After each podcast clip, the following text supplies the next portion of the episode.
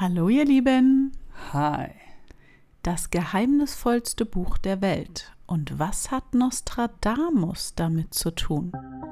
Der unerklärliche Podcast Mit Mrs. Fröhlich. und Mr. Fröhlich. So, das ist ja jetzt hier das Thema, was seit Anbeginn der Zeit von uns gefordert wurde. Seit Anbeginn der Zeit, das ist ja als ob wir, weiß ich nicht, seit Ursprung des Lebens auf der Erde diesen Podcast machen.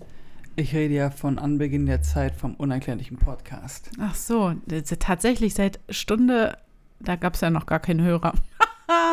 nee, aber es ist ein sehr beliebtes, äh, wohlwollendes Projekt. Äh, wohlwollendes? Was rede ich eigentlich schon wieder? Oh Gott, das kann ja heute mal wieder was werden. Ähm, ein sehr, äh, es wollen sehr viele Menschen, dass dieses Thema gemacht wird, oder wie? Ja, Okay. und wir haben es ja bis jetzt nicht gemacht, weil es ja sehr ausführlich ist und sehr komplex und verwirrend. Ja, man kann es eigentlich auch alles auf einen Satz machen. ne? Und tschüss, macht's gut. Keiner weiß, was da drin steht in dem Buch. Super, dass wir darüber jetzt eine Folge machen. In diesem sehr geheimnisvollen Buch, so wie die Frage am Anfang schon lautete, das Voynich, Voynich-Manuskript Mhm. gibt seit Jahrhunderten Rätsel auf in der Wissenschaft. Ich bin sehr gespannt und ich denke mal, dass die Hörer da draußen auch maximal gespannt sind, weil es ist ja das Ding eigentlich. Das größte Rätsel und Mysterium in Buchform, ja, kann man so sagen. und das ist schon krass, wenn du überlegst, was es da alles gibt. Das ist schon sehr heftig, dass ein Buch mit mehreren Seiten einfach mal die Menschheit vor ein derartiges Rätsel stellt, weil man, man, man hat, man kann es halt nicht übersetzen. Bis heute nicht. Das ist so auch das Ding, wo ich mir denke, jeden Quatsch, irgendwelche ägyptischen Hö äh, Zeichnungen, Höhlenmalereien von irgendwie einem Vogel, der irgendwie einer Giraffe die Hand schüttet und dann heißt es ja, äh, hier steht nur drin, dass äh, der Bau von Ramses Pyramide stattgefunden hat. Ja, Das weißt du. Aber so eine, das sind ja Zeichen. Also ist ja schon Schrift. Das ist Schriftform, genau. Man kann sich nicht erklären, was für eine Schrift es ist. Also äh, jegliche Kombination aus verschiedenen Schriften oder Sprachen, die wir heutzutage kennen, selbst das ergibt keinen Sinn. Und in diesem Manuskript ist ja nicht nur eine, ich sage es jetzt mal, Fantasieschrift, sondern dort ist ja auch was abgebildet. Dort Ja. sind ja Bilder Zeichnungen. Von den seltsamsten, so wie die Wissenschaftler es jetzt gedeutet haben, Fantasiepflanzen mit Blättern, kosmischen und sonstigen Kreisen, Badeszenen und Körperteilen. Also man weiß nicht, was für Pflanzen dort abgebildet sind. Mhm. Körperteile, okay, das kann man irgendwie zuordnen. Dass es was mit der Astrologie, mit etwas Kosmischem zu tun hat, kann man sich auch irgendwie entschlüsseln. Irgendwelche komischen Kreise, also Kreise ist ja, ein Kreis ist ein Kreis, aber man kann halt irgendwie nicht deuten, was die Kreise darstellen sollen. Es ist alles super merkwürdig und Forscher verzweifeln einfach. Stell mir auch vor, das ist am Ende des Tages sowas voll Simples, Einfaches. Ja, wie so eine Art Kinderbuch oder irgendwie so, wo so ein bisschen erklärt wird, ja, weiß ich nicht, Wie, die, wie wir die Menschen erschaffen haben. wer, wie, was oder wo, was oder gibt es da nicht so eine Buchreihe, ne? Äh, Da haben wir auch irgendwie was von, mit den Ägypten haben wir davon. nee, ich glaube, wir haben Universum, Weltall und Dinosaurier oder so. Wie, wo, was, ne? Ja. Wo, wie, was, wer, wo- wie, was, um Gottes Willen. Na, irgendwie so, ihr wisst schon, was wir meinen. ne? Ja, wir wissen, was wir meinen. Nee, unsere Zuhörer wissen, was wir meinen mit wer, wie, was, wo. Äh, die auch. Die Sesamstraße. Die wissen es auch, wir Ja, aber ja. auch. Ja. dann, dann leg mal los. Ich bin, ich freue mich auf einen weiteren Mrs. Fröhlich-Vortrag in Ja. diesem Podcast. Das ist sehr toll. Also nochmal ganz kurz vorab, es gab schon mehrere Ansätze natürlich von Wissenschaftlern und Forschern, die versucht haben, diese Schrift zu entziffern. Wie ich schon sagte, die haben versucht, es irgendwie auf einem lateinischen, auf einer lateinischen Grundlage ähm, bis durchweg alle Richtungen bis in die heutige moderne Sprache irgendwie herauszufinden, wie diese geschwungvollen Du könntest eigentlich auch mal ein paar Bilder, warum hast du denn jetzt hier nicht ein paar Bilder mal hochgeladen? Na egal. Ich ähm, weiß ja, wie es aussieht. Ja, du hast ja. Ähm, herauszufinden, ob man daraus irgendwie so eine Art Codeschrift oder sowas, ne, dass das so ein bestimmter Code beinhaltet. Wenn man sich natürlich Bilder davon angucken will, empfehlen wir euch natürlich unsere Social Media Kanäle, der unerklärliche Podcast auf Instagram, Facebook und äh, TikTok. Genau. Man kommt einfach nicht dahinter, was das alles bedeutet. Ein neuester Entschlüsselungsversuch stammt von einem Ägyptologen, Rainer Hannig heißt der, der ein riesiges altägyptisch Wörterbuch herausgegeben hat. Und der hat sich auch an diesem Manuskript versucht. Und er behauptet, dass dieses Voynich-Manuskript ein im mittelalterlichen Aschkenasisch abgefasst ist. Bitte, Soll irgend so eine Schrift, äh, so eine Sprache sein. Und zwar die Sprache der europäischen Ostjuden. Europäischen Ostjuden? Ja. Okay.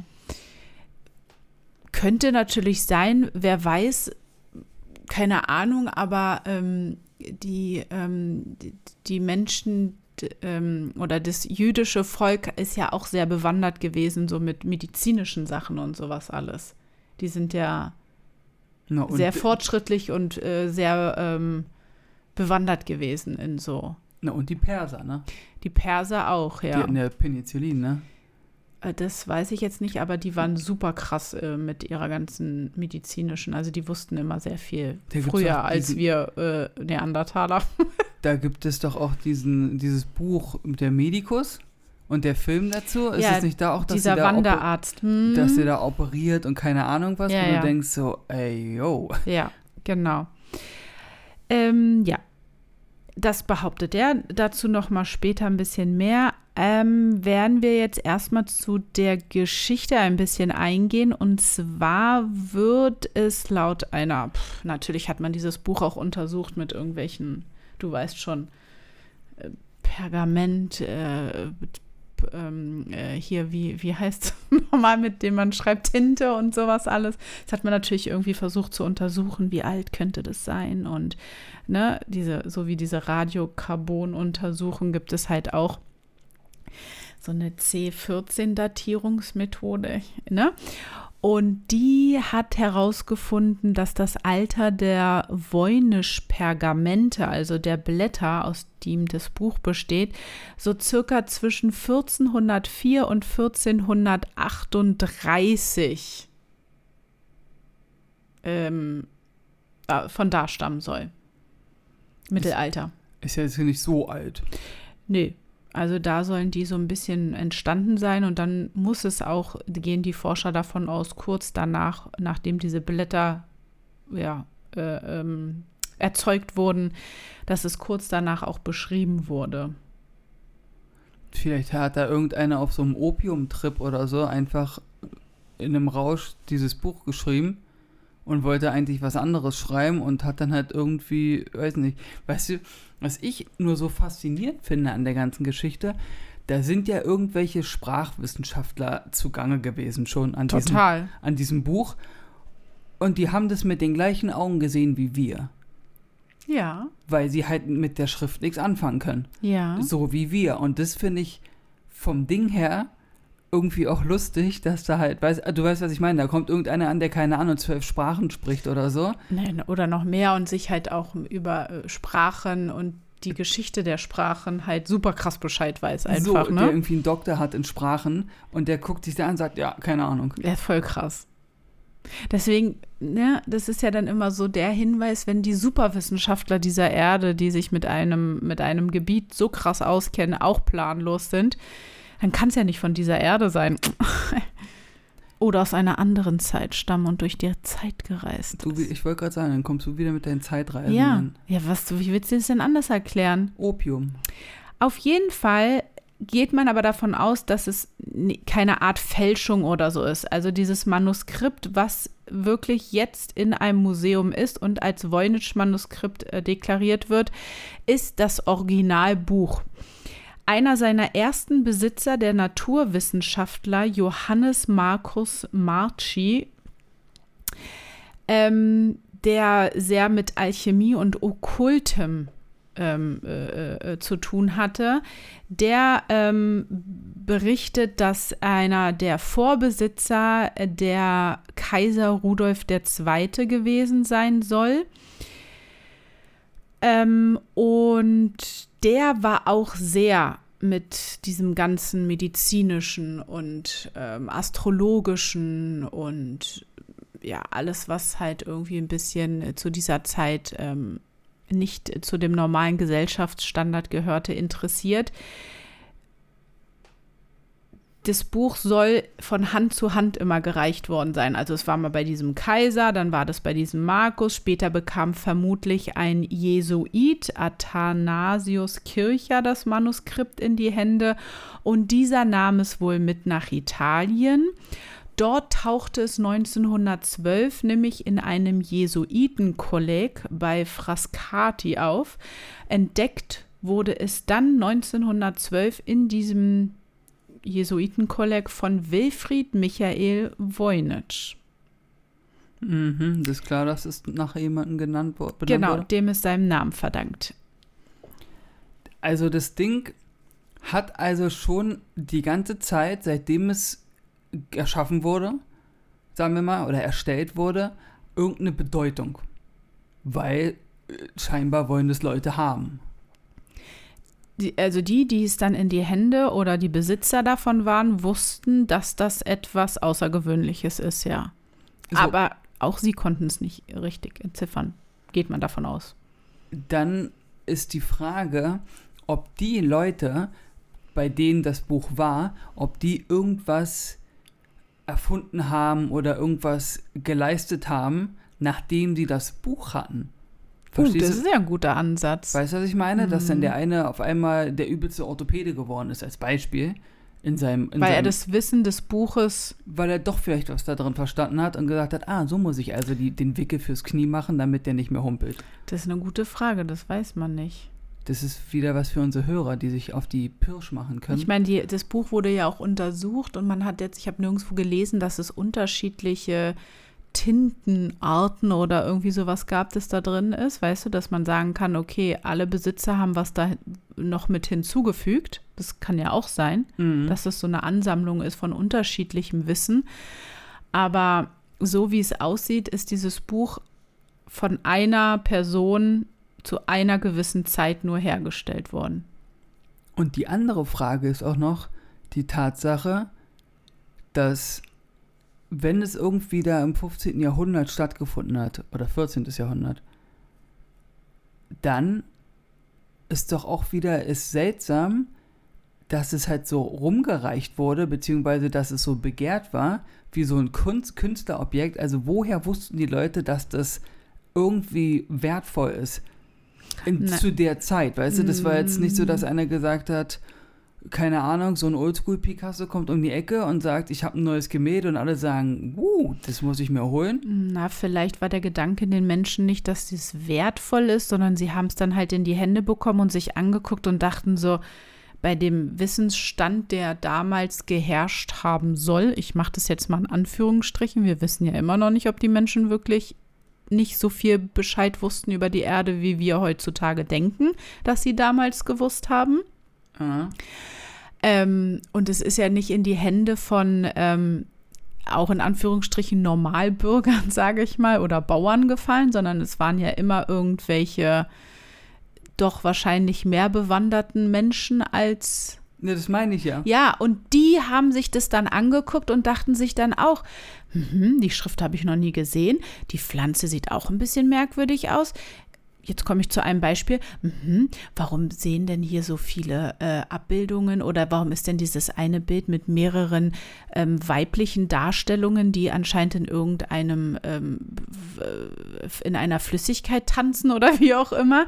Ähm, das äh, muss ja, dann denkst du dir ja auch, wenn du was siehst, was du noch nie gesehen hast, oh, das scheint irgendwie etwas Außergewöhnliches oder Komisches zu sein. Ja. Und dann stufst du es ja als besonders ein. Ja, ja, nur ich finde es halt, vorher wussten die das. Also, warum, also, das ist doch eher, wenn du diese Zeichnungen siehst von irgendwelchen Blumen und da tanzen Frauen in irgendeiner Flüssigkeit rum, im Wasser oder was auch immer. Das könnte dann auch, auch ein Kinderbuch oder so sein. Also, warum war das damals schon so wertvoll in dem Sinne? Das weil, ist so die Sache, die mich triggert. Weil es etwas war, was der Mensch, der Besitzer nicht kannte. Und deswegen wurde es zu etwas Besonderem. Ja, du kommst da nicht so richtig auf meinen Pfad jetzt. Na, ich, doch, ich verstehe das schon, nur ich finde halt trotzdem, es ist halt einfach nur ein Buch. Das war jetzt kein bekannter, also man weiß ja auch nicht, von wem das ist. Naja, du, nur einfach ein Buch. Du musst auch mal dran denken, dass zu der damaligen Zeit Bücher etwas super krass Tolles waren. Das war nicht so eine Wegwerf, äh, so ein Wegwerfprodukt, wie es heutzutage leider geworden ist. Ich finde Bücher auch ganz besonders. Ich bin da auch nicht so der Mensch, der auf irgendwie digitale Bücher liest, sondern ich habe gerne so ein Buch in der Hand mit Blättern. Und dann gibt es ja auch dieses klassische, wenn ein Buch älter ist, diese Gerüche, die so ein Buch ausstrahlt. Das ist cool irgendwie. Und zu der damaligen Zeit waren Bücher etwas ganz Besonderes, weil dort Wissen festgehalten wurde. Und wenn du dann so ein Buch in die Hände bekommst mit irgendwelchen Zeichnungen und Schriften, die du einfach überhaupt gar nicht zuordnen kannst, dann ist es halt was super Besonderes. Oh, der, stell dir mal vor, vielleicht, vielleicht ist es das der Grund, warum das so begehrt war.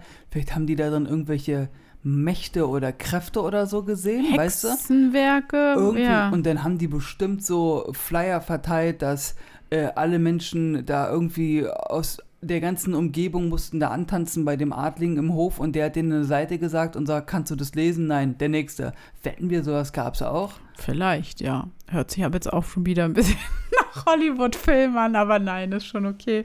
Du weißt ja, was ich meine. Ja, ja, na klar, vielleicht war das so eine Attraktion in irgendeinem so Ort, wo äh, die Menschen rangekarrt wurden, die irgendwie ein bisschen, die keine einfachen Bauern waren, sage ich jetzt mal, die aus anderen Länderteilen gebracht wurden, um zu versuchen, ob das zu entschlüsseln ist. Klar, äh, heutzutage ist das Manuskript in der Yale-Universität Dort wird es gelagert und darf, aufbewahrt. Darf man sich das angucken? Äh, ich ich glaube, das ist ein Museum, ja. Du darfst aber bestimmt nicht drin rumblättern, sondern die Seite, die dann an dem Tag aufgeschlagen ist. Darfst du irgendwelche Gemälde im Louvre anfassen oder sonstiges?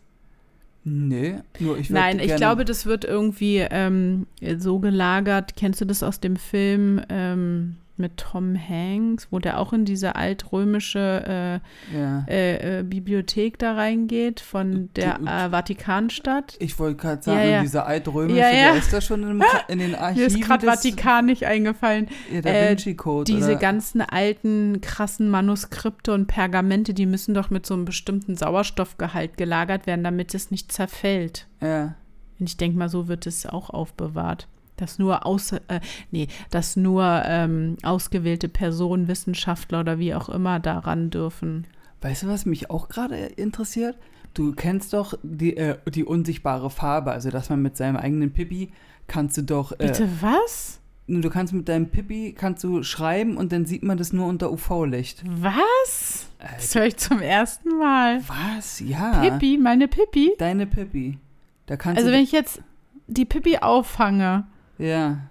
Und, und eine Tinte, äh, eine, eine Feder nehme oder so. Ja, sagen wir mal ein Oropack oder sowas. Und dann mit meiner Pipi auf dem Blatt schreibe. Ja. kann ich das mit UV-Licht dann nur erkennen, was da wirklich steht? Ja.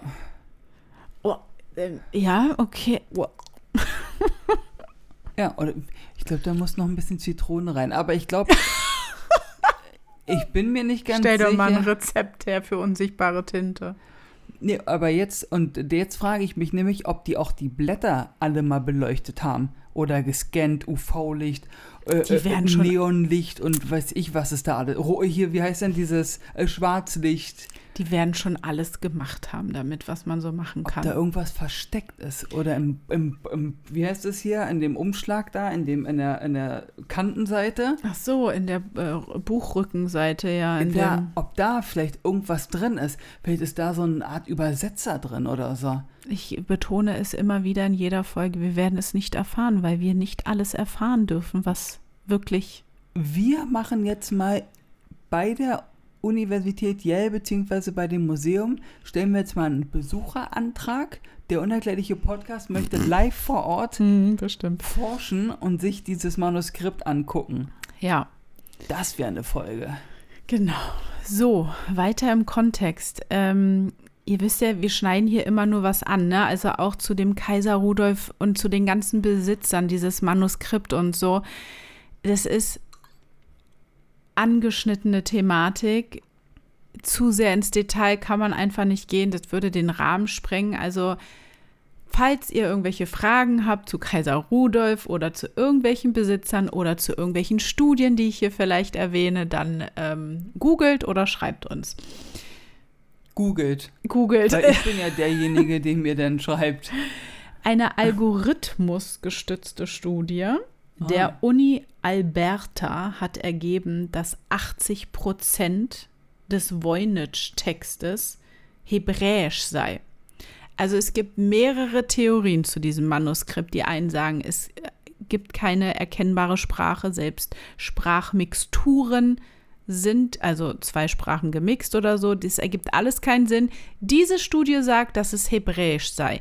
Diesen Ansatz verfolgt auch der Hanik, von dem ich schon gesprochen habe, denn die meisten der Wörter sind kurz, sie weisen oft eine Wurzel aus drei Konsonanten aus, auf die meist ein Vokal folgt, um ein bisschen mal in diese Sprachwissenschaft reinzugehen. So geht man daran. Das ist typisch für semitische Sprachen, diese Abfolge. Nun sind sich die Voynichisten nicht ganz einig, wie viele Buchstaben das Manuskript verwendet. Sie zählen 20 bis 30 Buchstaben. Ist ja fast wie bei uns. Fast, genau. Es gibt einen Mix aus lateinischen Buchstaben, arabischen Ziffern und grafisch verschlungenen Sonderzeichen, die an asiatische Schriften erinnern. Also ist da auf gut Deutsch jede Sprache vorhanden. Ein bisschen. Und Harnik sagt, dass er sechs davon von solchen gewissen Galgenzeichen erkennen kann. Er bringt mit jenen sechs Buchstaben des hebräischen Alphabets diese Galgenzeichen in Verbindung, die mit und ohne Punkt in ihrer Mitte geschrieben werden können und entweder hart oder weich gesprochen werden. Also das sind K, T, B, G, D und P. Und zuletzt kann Hannig 28 Zeichen dem mit 34 Zeichen operierenden hebräischen Alphabet zuordnen. Ein paar Zeichen stellen ihn noch vor ein Rätsel. Also dieser Wissenschaftler Harnik geht davon aus, dass es hebräischer Ursprung ist. ja, aber ganz ehrlich, also jemand, der Hebräisch kann, den findest du ja wohl mit dem Finger schnipsen. Wenn es um sowas geht. Ja. Da ruft dir hier der eine Doktor-Sprachchef, ruft dann irgendeinen Kumpel an und sagt, pass mal auf, hier, lies dir das, guck dir das mal an, du kannst auch Hebräisch. Ist da irgendwie was, was du, was dir vertraut vorkommt oder was, was ein Buchstabe oder irgendwas ist. Aber stell dir mal vor, das ist, das ist so eine Art Anleitung von äh, Außerirdischen, die uns vielleicht erschaffen haben, Vielleicht. die das halt dann in den Schriften geschrieben haben. Ist aber halt, äh, aber warum denn? Vielleicht irren die sich auch in dem Datum, Vielleicht. von wann das ist, das Manuskript. Vielleicht ist es ja viel, viel älter. Ja. Vielleicht ist es ja ein paar tausend Jahre alt.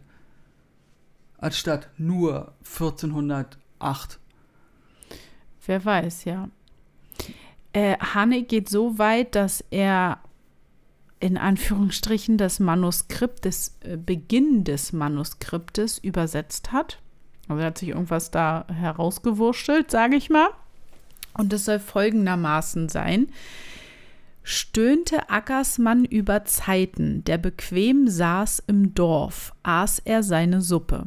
Er wurde krank, nachdem er die Verdauung beendet hat.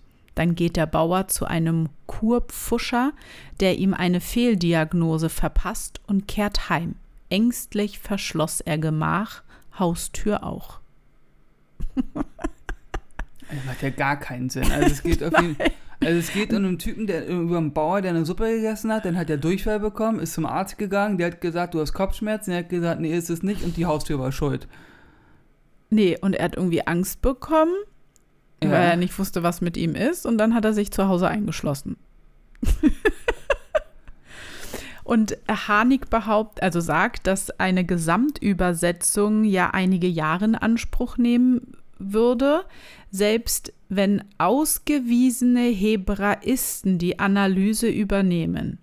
So wie du sagtest, ja, es gibt wahrscheinlich genügend Leute, die Hebräisch können, die kann man ja mal an das Manuskript setzen. Aber selbst das, sagt Harnik, das würde halt selbst diesen eingefleischten Hebraisten wirklich Probleme bereiten, das alles zu übersetzen.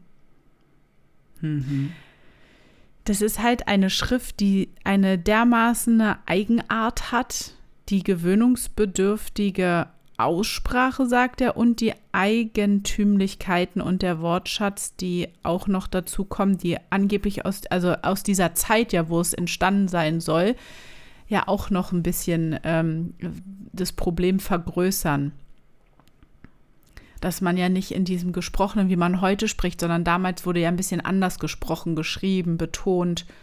Höre Kommas, genau, sowas alles, ne? Dass selbst ähm, auch vielleicht, ja, die, die das als Muttersprache haben, ist halt irgendwie alles sehr merkwürdig. Man weiß es halt nicht. Dieses Manuskript ist ein Mysterium. Da hat man noch nachgedacht, bevor man gesprochen hat. Wahrscheinlich deswegen gehen halt viele auch davon aus, dass es gar gar nicht irgendwas mit einer Sprache von unseren menschlichen Sprachen zu tun hat, sondern dass es einfach eine komplett unbekannte Sprache ist, in einem ganz andere, äh, in einem ganz anderen unbekannten Schriftsystem auch. Ne? Ja. Also so vergleichbar jetzt, äh, wir haben ja unsere Schrift und dann gibt es ja die Hieroglyphen. Oder, also gut, wir haben die ja zum Teil, also wir können ja mit Hieroglyphen umgehen, aber das ist wirklich eine ganz andere Herangehensweise oder nee, äh, ganz anderen Ursprung hat für überhaupt dieses ganze System, wie diese Schrift da in diesem Buch verfasst wurde und das uns Menschen einfach nicht bekannt ist. Das sowieso. Nur in dem Zuge äh, fällt mir da gleich ein, auch so Dialekt und all Mögliches. Da denke ich halt an einen alten Arbeitskollegen von mir, der aus Italien kommt, aus dem, ganz unten aus dem Süden von Italien.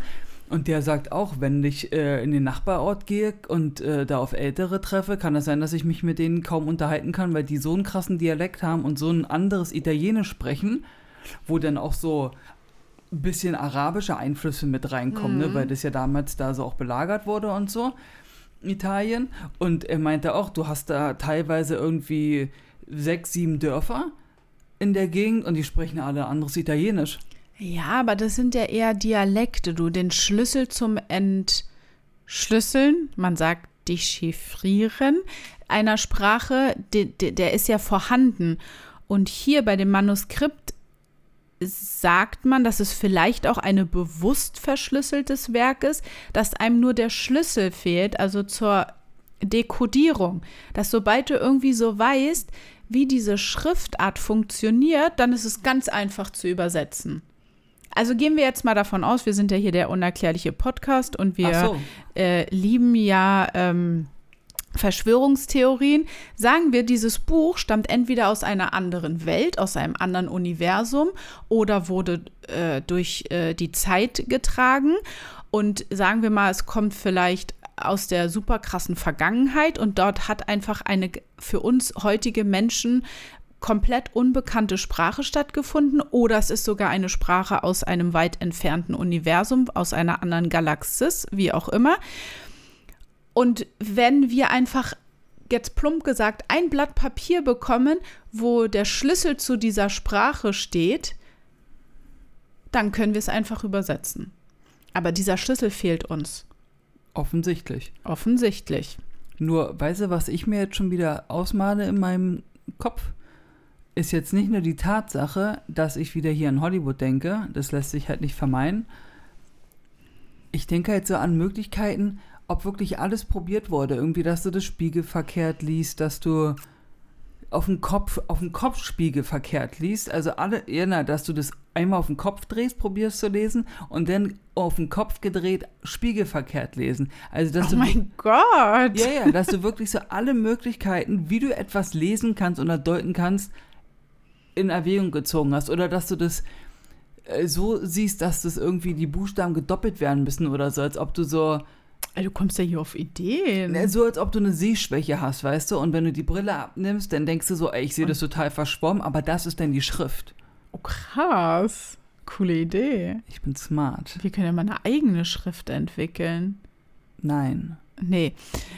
Äh, ja, das kann, äh, ich denke ja, dass sie alles probiert haben, aber Was gibt es denn noch? Oder du musst so ganz äh, mikroskopisch lesen.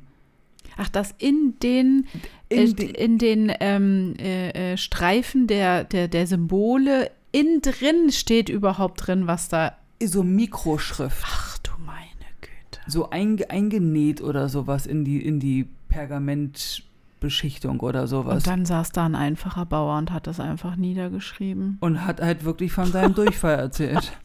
Genau. Das sind einfach 200 Seiten. Ich hatte hat richtig ein- fetten Durchfall. und hat irgendwas äh, ähm, äh, hier irgendwas geraucht, war dann so ein bisschen huh, und hat dann irgendwelche Fantasiepflanzen aufgemalt oder Das irgendwelche ähm, sexuellen ähm, äh, Gedanken, die er so hatte, dass Frauen mehrere Frauen zusammen in irgendeinem Wasser tanzen oder so.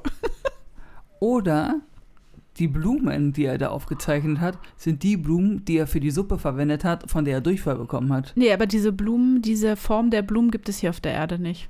Man kann die nicht zuordnen. Da muss ich wieder gleich mit meinem Standardargument kommen. Denk dran, wie viel wir von dem Ozean der Meere dieser Welt erforscht haben. Das sind 15, 20 Prozent. 80 Prozent haben wir keine Ahnung, was da draußen ist. Heißt, sagt dir denn nicht, dass es da irgendwelche Inseln gibt und da wachsen exakt diese Blumen, Und woher soll ein einfacher Bauer das bekommen haben, diese Blumen? weil es kein einfacher Bauer war. Ein Zeitreisender, ein Außerirdischer war? Oder der hat einen Höllentrip von der Segelfahrt hinter sich gehabt. Und daraufhin wurde ihm schlecht. Naja, er kam, er wollte losschippern von seiner Insel, die irgendwo im Nirgendwo ist. Und die gibt, kennen wir heutzutage aber nicht, diese Insel. Hallo, 80% der Meere haben wir keine Ahnung. Und der eine soll da aber hingeschippert sein. Durch Zufall hat er die entdeckt, oder wie? Nee, der kommt von da. Der kommt von der Insel, von, einem, von, von irgendwo Hm. 80%, wo wir nicht wissen, wo das Wasser ist und keine Ahnung. Aber Und- dann hätte er ja gewusst, was für Pflanzen das sind. Dann hätte er die ja nicht gegessen.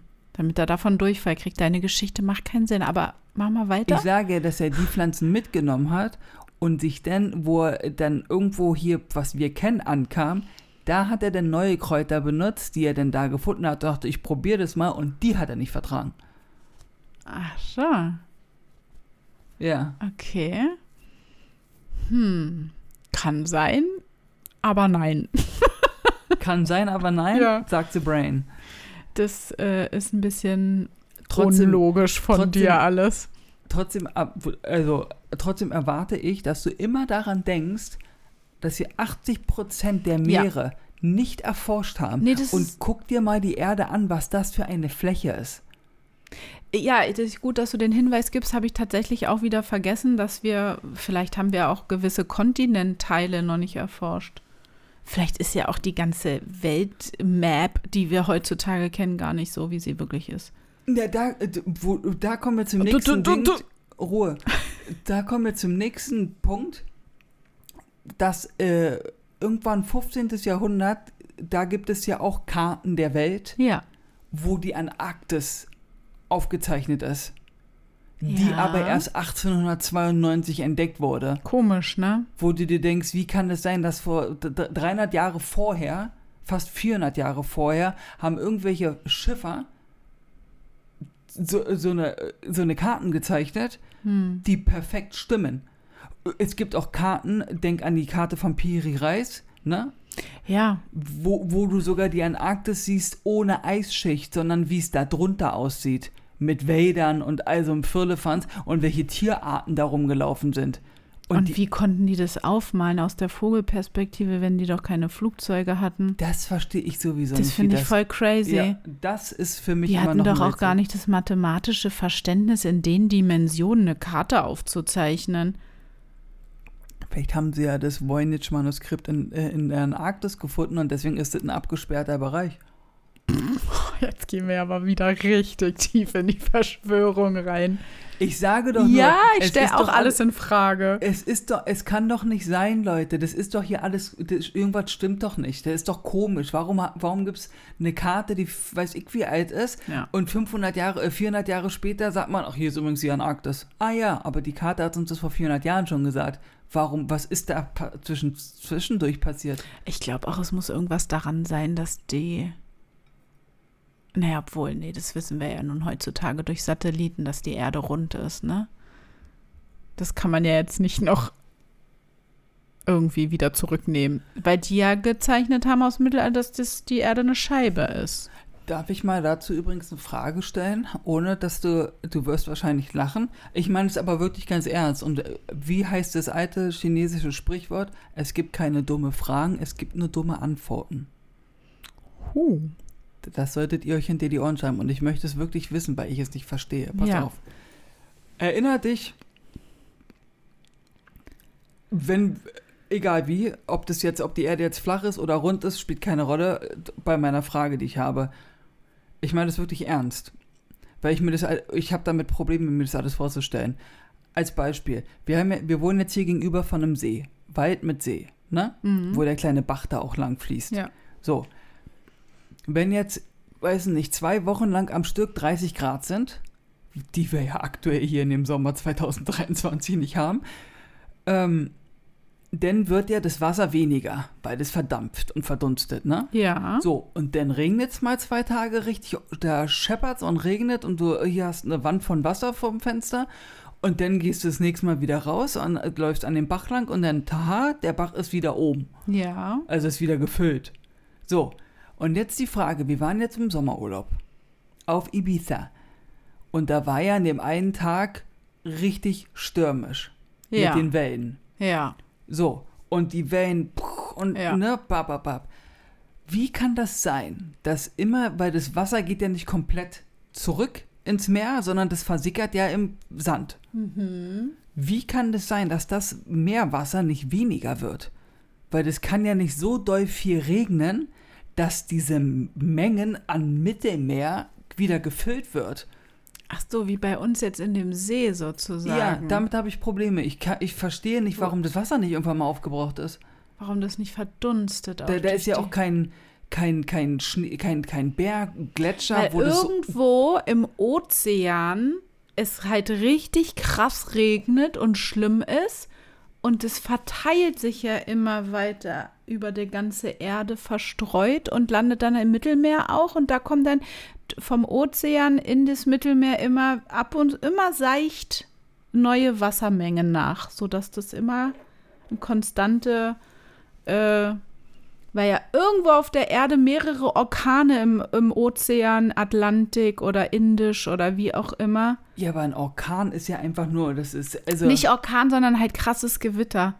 aber es kann, kann es denn so viel regnen, dass Ja. so eine Wassermenge, Naja. Ach so, weil du meinst, dass ja so viel Wasser am Strand immer versickert. der, das, Ja, aber du doch, natürlich, das es ist ja- doch nicht. Das ist ja, ein, die, die Erde ist ja in einem stetigen Wandel und Die Welt ist im Wandel. oder der Ozean ja auch und das, äh, die, ähm, das Wetter auch. Es ist ja immer, es kommt ja immer irgendwie Wasser auf die Erde nach. Ich, das finde ich irgendwie, das ist mehr ein Mysterium. Weil so, zum Beispiel ein See. Ein See ist halt, ne, hier unser See ist einfach hier dieser runde kleine See, ne? Deswegen siehst du da auch, wie es hoch und runter geht. Ja, ja, da- und da sind auch keine Wellen und nichts, sondern das ist einfach da. ja. So. Und wenn es regnet, dann wird es gefüllt. Aber das Meer hat immer Wellen. Es ist, als ob irgendeiner von euch schon mal irgendwie am Atlantik, Pazifik mit Ja. dem Meer langgelaufen ist und da war einfach, oder Ostsee, Nordsee, da, da ist doch immer das Wasser in Bewegung. Ja, weil das ja, das ist ja äh, Mittelmeer, Nordsee, Ostsee, ähm, Ozean, das ist ja alles ein Gewässer sozusagen, sagen wir jetzt mal. Sagen wir jetzt mal. Ne, ist ja irgendwie verbunden alles durch irgendwelche Meerengen oder so, aber trotzdem ist es offen alles. Ja. Außer die Seen, die sind abgeschlossen, deswegen können die auch ver, äh, äh, äh, hier austrocknen. Aber das, der Ozean, wo ständig ja auch Gewitter irgendwo ist, wo riesige Wellen sind, da ist ja Bewegung. Das steht ja nicht still wie in einem See. Du, nee, du, ne? Und das Bermuda-Dreieck wird wahrscheinlich auch ein bisschen Bewegung mit reinbringen. Nein, die Fische, die, die Wale, die Haie, die bewegen das Wasser ja auch und bringen es in Schwingungen. Du, das ist mir schon klar, wie das funktioniert. Du verstehst halt nicht mein, meinen Punkt. Nee, du verstehst nicht, dass es auf so vielen Punkten im Ozean Regen gibt, wo immer wieder Wasser neu nachkommt. Ja, das ist schon klar, dass sich Wasser dann ausdehnt und sich verbreitet und äh, dahin fließt und keine Ahnung. Aber Ja. du willst mir doch nicht sagen, dass nur weil ein Wal durchs Wasser schwimmt und da Bewegung passiert, dass der Wasser produziert und wir dann wieder mehr Wasser Nein, haben. das kommt von Gewittern im, im Ozean. Ja, und das war die Frage. Und das war wieder typisch, The Brain darf niemals Lehrerin werden, weil man stellt dir eine Frage und du antwortest einen 40 Minuten äh, Monolog, ohne dass du eigentlich die Frage beantwortest. Ich will wissen, wie das Wasser nachproduziert wird in Na, solchen aus dem Mengen. Himmel. Aus dem Himmel, aus den Wolken. So, weiter im Manuskript. Also habe ich keine Antwort. Dankeschön.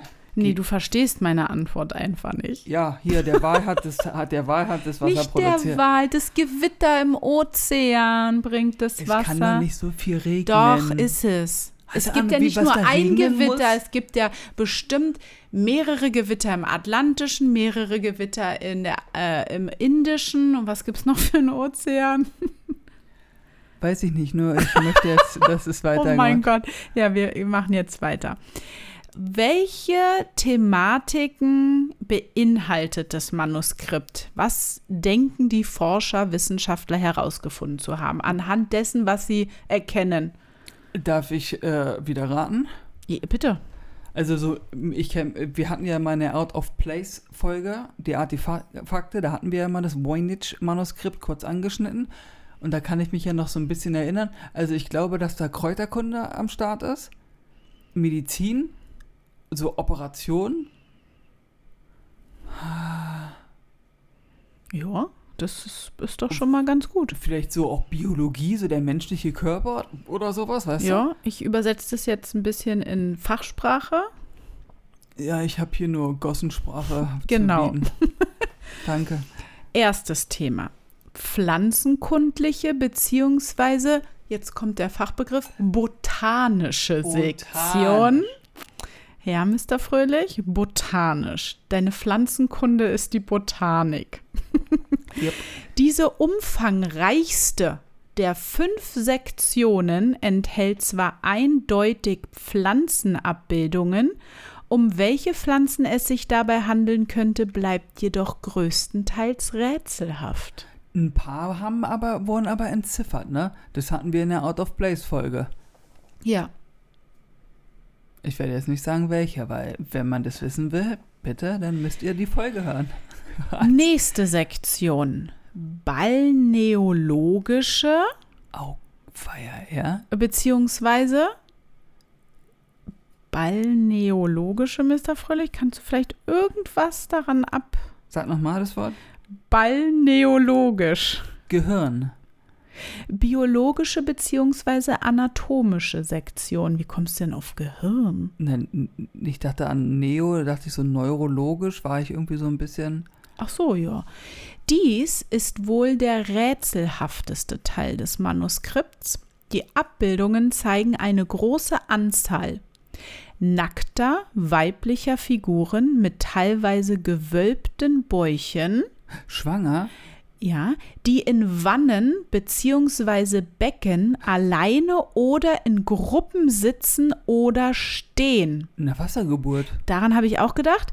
Diese Becken haben wiederum sonderbare Formen und sind durch Schläuche, Kanäle und Rohrsysteme miteinander verbunden. I, wie in Matrix. Hä? Kenne ich nicht. Erzähl mal.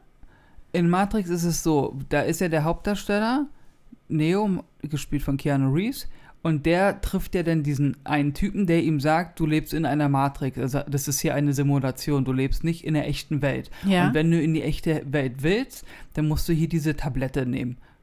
Okay. Oder du nimmst sie nicht und dann nimmst du eine andere Tablette und dann wachst du morgen auf und äh, hast alles vergessen. Und dann entscheidet er sich ja für die, dass er in die echte Welt will. Und dann wacht er nämlich in einer Kapsel sowas auf, in der Flüssigkeit mit Rohren und Schläuchen am Körper. Und dann wird die Flüssigkeit abge, abgesaugt oder abgelassen. Und dann wacht er auf und dann werden die Schläuche abgenommen und dann ist er in der echten Welt.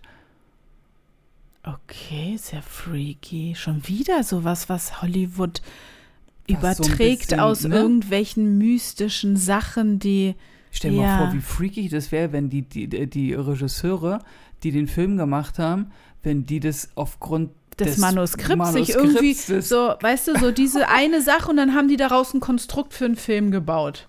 Ne, oder dass sie einfach nur gesehen ha überlegt haben, okay, warte mal, wie können wir das denn bildlich darstellen oder visuell darstellen, dass der halt in dieser Kapsel wacht wird, in der echten Welt und dann sagt der eine, du, ich habe letztens mir Bilder vom äh, Voynich-Manuskript angeguckt und da gibt es so eine Zeichnung, wie eine Frau schwanger ist und dann, oh, zeig mal und dann haben die das übernommen.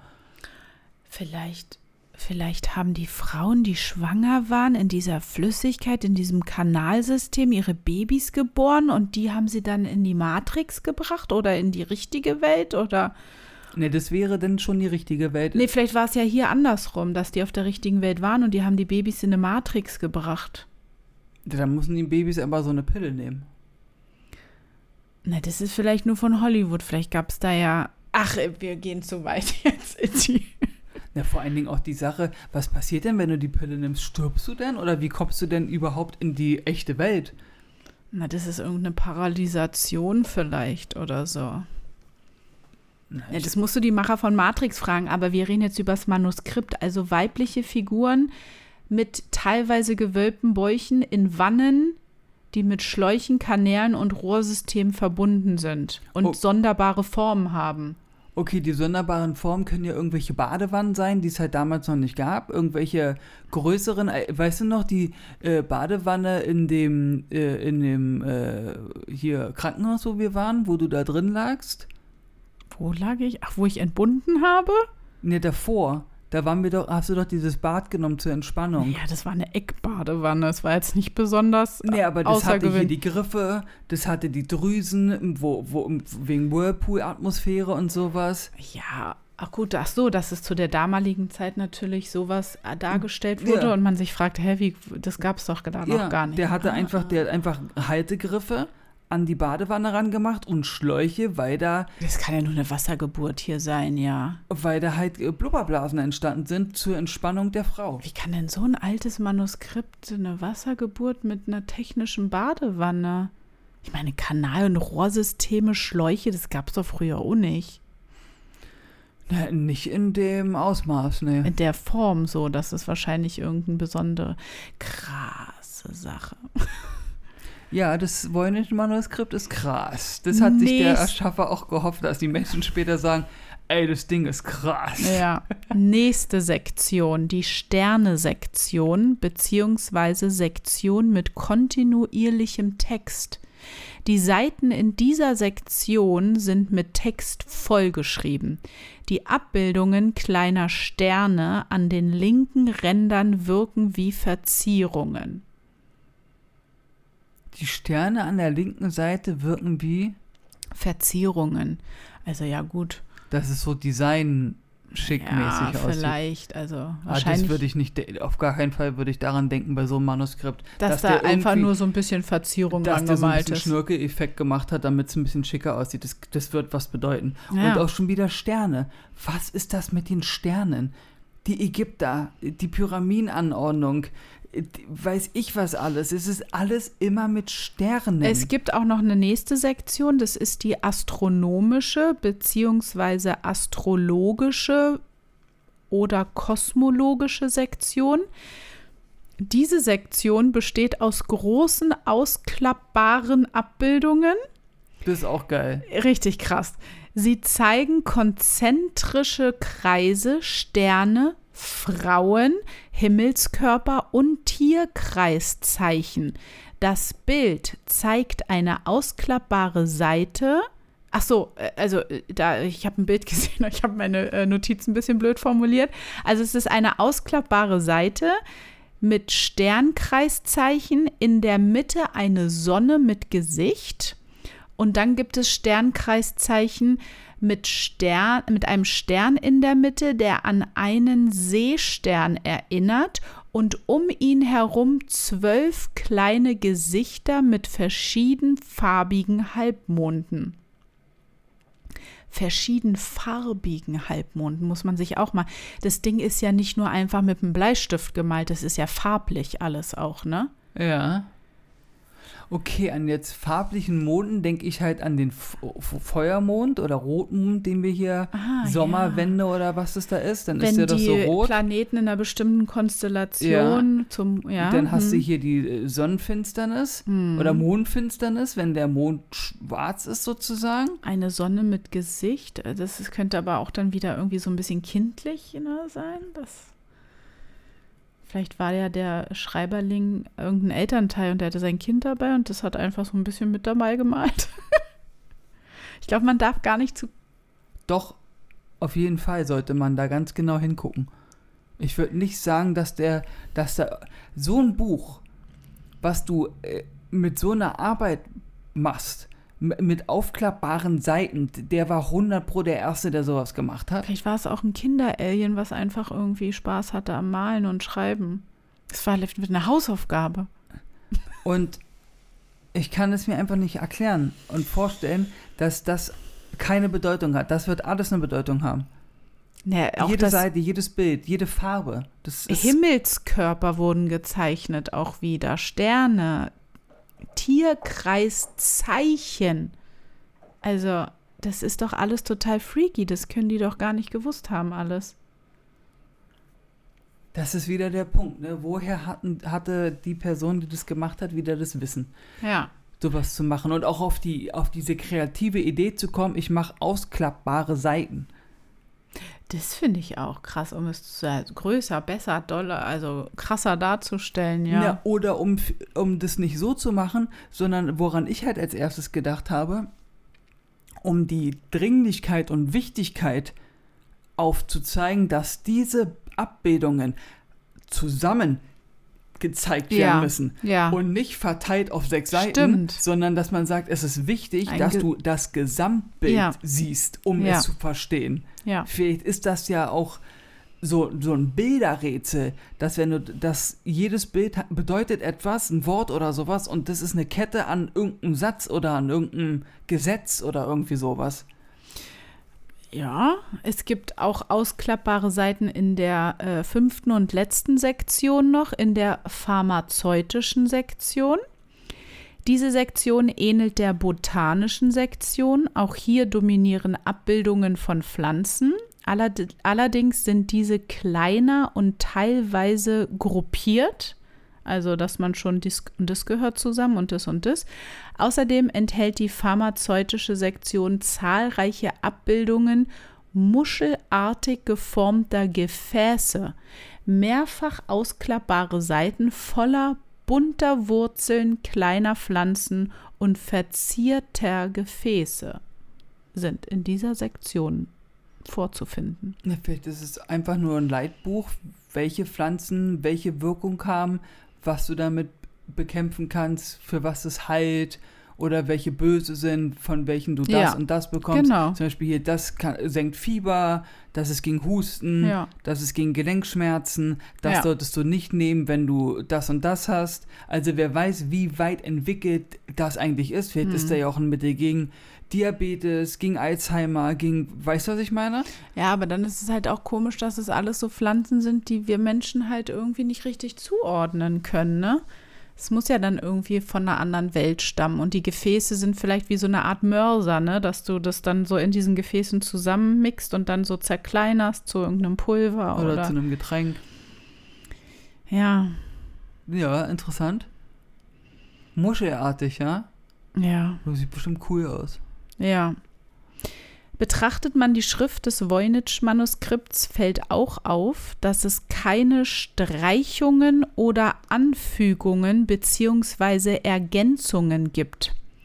Eine Abweichung zu Schriften natürlicher Sprachen ist die Länge der Wörter. Sie beträgt ausschließlich drei bis zehn Buchstaben Unüblich ist auch, dass im Voynich-Manuskript Wörter öfter unmittelbar hintereinander vorkommen. Also da gibt es kein Leerzeichen dazwischen. Welche identisch sind oder sich nur durch den letzten Buchstaben unterscheiden.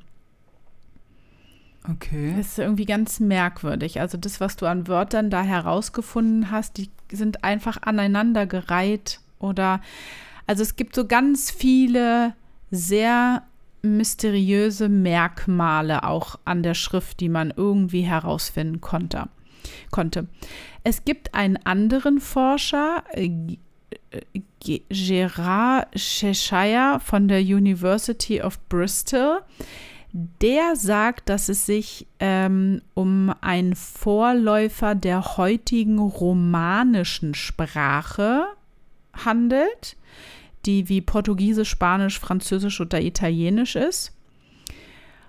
Und es gibt noch einen ganz anderen Ansatz, wie dieses Manuskript woher oder wie oder wo es mal gewesen sein soll. Es soll eine dominikanische Nonne äh, gegeben haben, die das Werk für die Frauen am Hof von Maria von Kastilien, der Königin von Aragon, hergestellt hat. Okay. Das klingt schon mal nach einer Hollywood-Geschichte. Ja, entstanden sei es auf der Castello Aragonese, einer Festung in der Nähe der italienischen Insel Ischia. Siehst du also eine Insel. Ja, stimmt, krass. Aha. Und so schließt sich der Kreis. Ja, ich habe man- fertig. Wenn man die Insel Ischia jetzt heutzutage kennt, dann wird man auch die Pflanzenwelt auf dieser Insel kennen. Und anscheinend hat es aber dann doch nicht irgendwie was damit zu tun. Also selbst der Ursprung, wie, woher, wer, was damit zu tun hat, ist alles sehr, sehr unerklärlich. das klingt sehr unerklärlich. Jedes Symbol dieser Sprache soll für einen bestimmten Laut stehen und nicht für einen Buchstaben. Das ist ein ganz anderer Theorieansatz. Ja, erzähl weiter, ich höre dir zu. Also geht man davon aus, dass diese Schrift gar keine Buchstabenschrift ist, sondern ähm, dass eine phonetische Transkription stattgefunden hat. Also so wie zum Beispiel Tiere sich ja auch über vielleicht Laute unterhalten oder verständigen können.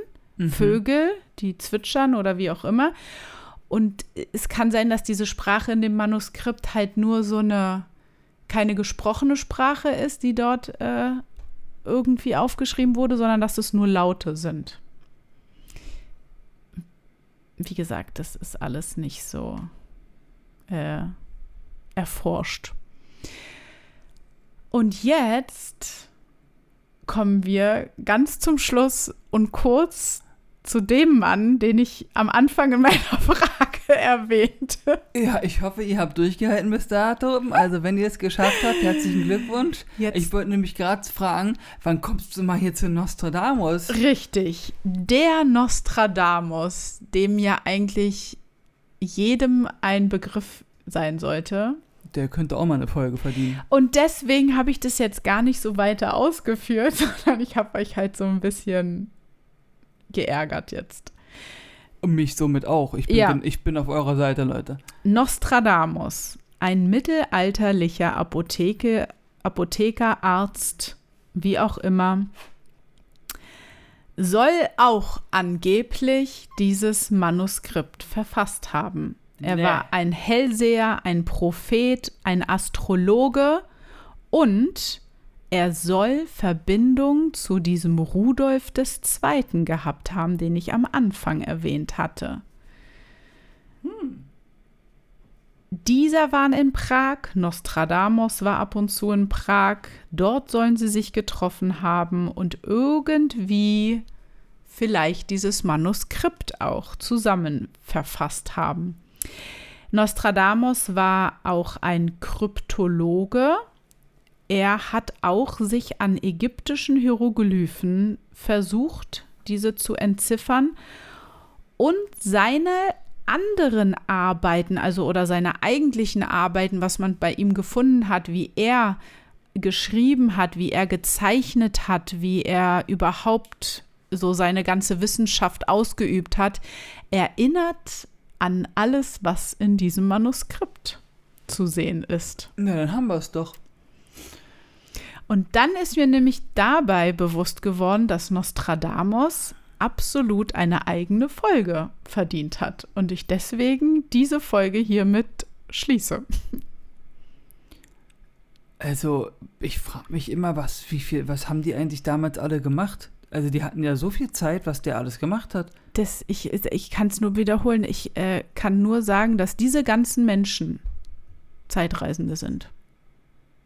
Der wusste halt auch echt viel, ne? Also, das ist ja das ganz war ein richtiger viel, Freak.